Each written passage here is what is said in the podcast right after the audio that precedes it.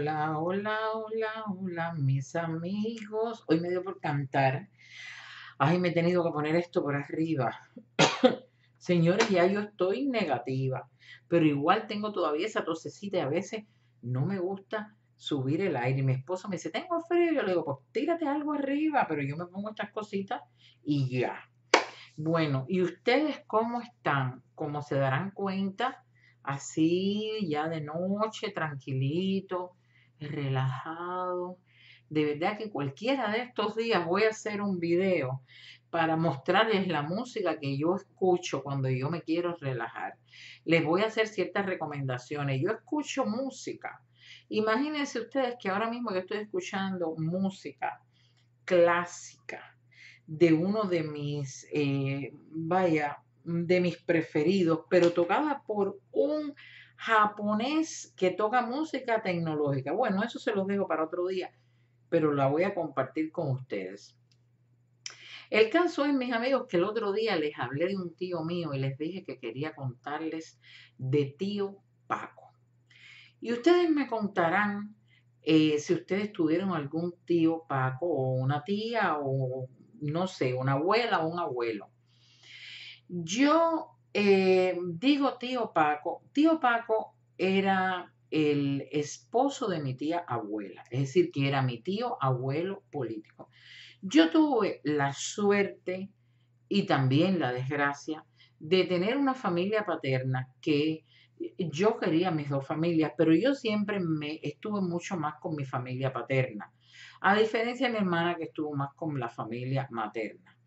Eh, para mí, como yo tenía una relación muy especial con mi padre, pues em, yo era muy pegada a la familia de mi padre. ¿Qué pasa? La mamá de mi papá, mi abuela, murió unos días antes de yo nacer. Y las dos hermanas de mi abuela, que ya eran mayores, sesentonas, no tenían hijos. Entonces yo vine a ser la primera nieta es decir, nieta, sobrina, nieta, pero en realidad era hija, era nieta, sobrina, nieta, de dos mujeres que no habían tenido hijos. Y son las tías de las que yo hablo. Tengo dos pares de tías, esas dos, y dos tías que ya son mayores que están aquí. Bueno, el caso es que una de esas tías, eh, Paco, era el esposo de ella, pero Paco era mi tío porque desde que yo abrí los ojos, Paco estaba ahí. Y Paco no tenía hijos, así que yo era todo para él. Mi tío Paco era un hombre que tenía un negocio en Matanza con su hermano. Ellos tenían una panadería, le llamaban panadería galletería porque lo que más hacían eran galletas. Y yo creo, porque yo era muy niña cuando oí hablar de todo esto, que ellos como que distribuían y vendían galletas ah, al por mayor. El caso es que yo no sé exactamente si ahí hubo una pérdida del negocio eh, o, fue ya justo cuando la intervención. Ellos pierden el negocio y mi tío Paco, ellos se mudan para La Habana, de Matanza para La Habana. Pero mi tío Paco, yo recuerdo, la persona que yo más recuerdo, y miren que yo conocí personas que odiaban a la revolución cubana, pero yo no creo haber conocido a nadie, ni tan siquiera a mi tío carnal, el hermano de mi padre. Yo no recuerdo a nadie odiar a la revolución cubana, Fidel Castro, Raúl Castro, Ramiro, a Juan Almeida, a todo el mundo que mi tío Paco. El primer contrarrevolucionario, el primer gusano que yo conocí en mi vida fue mi tío Paco. Mi tío Paco era un hombre que en su juventud había sido muy apuesto, un hombre medio chinito, muy apuesto, eh, próspero. Ellos tenían su casa en Matanza, tenían empleada, tenían un yate en, Cárdenas que salían en su yatecito. Eh, un hombre que había tenido prácticamente todo, casado con mi tía que la adoraba. Mi tía era una mujer súper especial, una mujer que tocaba el piano, muy educada. Esa es la que yo le digo que no cruzaba la acera si no se vestía de Aldo eh, Em, se me olvidó ahora de Valde, Aro y Paleta. Y mi tío Paco parecía tenerlo todo. Y en el año 59 llega la revolución y bueno, la vida cambió. Y yo recuerdo que él tenía su más preciado tesoro, era un primo del año 58, que lo parqueaba muy cerca y él vivía para ese carro. Él dejó de trabajar y cuando ya yo tendría, yo diría que unos nueve o diez años, incluso un poquito menos, nueve años, una cosa así, yo me acuerdo que él se retiró y entonces él estaba todo el tiempo en la casa y todos los días iba a dedicarle tiempo a su carro, que además era de las cosas, de las pocas cosas que quedaban de antes de la revolución, tal como mi tía tenía los creyones de labio y demás. El caso es que ellos, él tenía un radio, que mi padre también tenía uno, caballero, aquello era como un televisor caribe inmenso y se llamaba Estéreo Rossini. Era una caja inmensa y mi tío Paco se pasaba todas las tardes, él era religiosamente, iba al carro por la mañana a cuidarlo, almorzaba, dormía la siesta y a partir de ahí era el estéreo Rossini, por supuesto, con el pitico que yo lo tengo aquí, aquí, en todas partes, era el pitico constante de la voz de las Américas. No oyó nunca más nada que no fuera la voz de las Américas, a toda hora. Y yo recuerdo ese pitico por las tardes, sobre todo cuando empezaba a caer la tarde, la noche. Yo recuerdo aquel pitico, era un poquito aburrido para mí, era un poquito deprimente para mi mente de niña, porque él apagaba la luz, tenía una lamparita, se sentaba en un asiento que tenía y era la voz de las Américas a todas horas. Nunca lo vi leer el periódico cubano, él nada más que leía selecciones, libros que tenía de antes. Em, eran bastante poco sociable. Eh, me imagino que se fue haciendo así por los vecinos que empezaron a cambiar, que pusieron esta es tu casa Fidel. Eh, me acuerdo de oírlo hablar de, de los milicianos, cómo se quejaba de los milicianos, cómo se quejaba eh, de la gente que iba a hacer las guardias del comité. Él nunca fue de nada ni del comité, ni del partido, ni miliciano, de nada, de nada.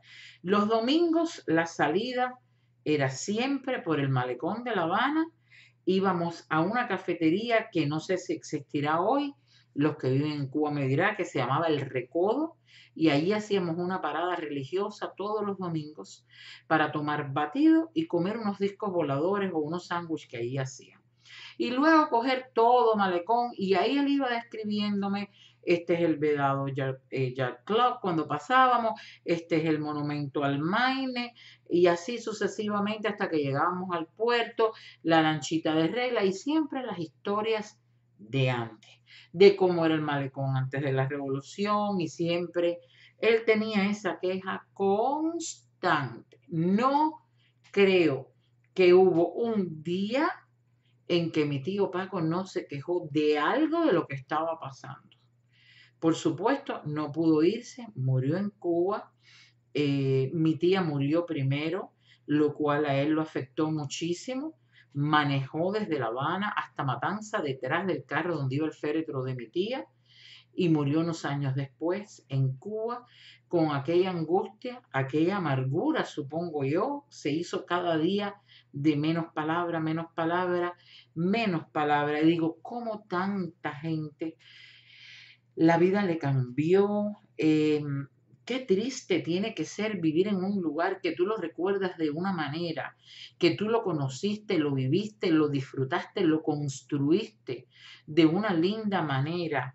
Eh, con progreso, con desarrollo, con libertad, eh, con independencia y ver cómo todo eso se va depauperando, depauperando, depauperando, y tú te vas enterrando dentro de todo aquello. Tiene que haber sido una, una vida angustiosa, definitivamente, que yo no pude llegar a comprender porque yo era muy jovencita cuando él murió. Y, y qué puedo contarles, pero el cuento más grande de Paco, y lo he dejado para el final, ya voy a terminar, el cuento más grande de Paco y el que yo nunca voy a olvidar, que aquel día me molesté muchísimo con él, pero cuando los años pasaron y yo crecí, me di cuenta que la gente seria, la gente honesta, la gente que no se suma a la doble moral, la gente que es consecuente con sus principios, no claudica. Y mi tío Paco se fue a la tumba sin, sin claudicar. Y yo recuerdo, y miren que me quería, y miren que me, mm, que me regalaba todo lo que yo le pedía en cuanto llévame aquí, llévame allá, me complacía. Y un día le dije, cuando abrieron el Parque Lenin, estaba el, el, el bururú con el Parque Lenin, y yo me acuerdo que me acerqué y le dije, tío, ya algunos amigos míos habían ido, y le dije, tío Paco, yo quiero que tú me lleves al Parque Lenin. Él también había oído. Y él hizo un silencio largo, largo. Y al cabo de, un, un ratico, me dijo no. Y yo le dije, pero ¿por qué no? ¿Por qué no? Y me dijo, no, no vamos a ir al Parque Lenin. Y le dije, tío, pero si me han dicho que venden Peter, que es muy rico, que es muy... Y mi tío me dijo, cuando le cambien el nombre de Lenin a Maceo o a Martí, yo te llevo. Conclusión, que nunca me llevó. Por eso digo que fue un hombre que no claudicó. Y es emocionante acordarme de mi tío y cuántos tíos pacos tienen que haber habido en Cuba, que quizá ustedes que tuvieron padres o tuvieron tíos más jóvenes no lo vieron, quizás los que tienen mi edad sí, o los que son un poquito mayor, y ya me contarán de su tío Paco, eh, hombres que no claudicaron. Bueno, mis amigos, si es esta cosa de hoy, no voy a decir tontería porque mi tío vale más que una tontería, que dos, que tres, eh, les ha parecido bien, pues estas son las cosas que nosotros hablamos en este canal. Yo trato de que hablemos de todo, que hablemos de las emociones, que hablemos de los recuerdos, que hablemos de la nostalgia de esa Cuba que se perdió, que hablemos de las cosas que están pasando hoy, que hagamos una crítica activa de lo que hoy es criticable, que nos acordemos de la historia del exilio, algunas historias por aquí por allá, historias de Cuba, muy variado. Yo no quiero que nos cansemos con lo mismo, con lo mismo, con lo mismo, porque sé que ustedes a veces llegan de trabajar, están cocinando, yo quiero que seamos variados. Ustedes díganme si les parece que vamos bien por ahí. Bueno, pues nada, eh, si les ha gustado, si les parece que a alguien le va a gustar, suscríbanse, suscríbanse al canal, denle like vuélvanse. ¿Cómo? ¿Cómo tienen que volverse? ¿Cómo, cómo, cómo, cómo, cómo? ¿Cómo hay que volverse loco y darle a la campanita y pásenlo, pásenlo, pásenlo, mis amigos? Un beso, los quiero.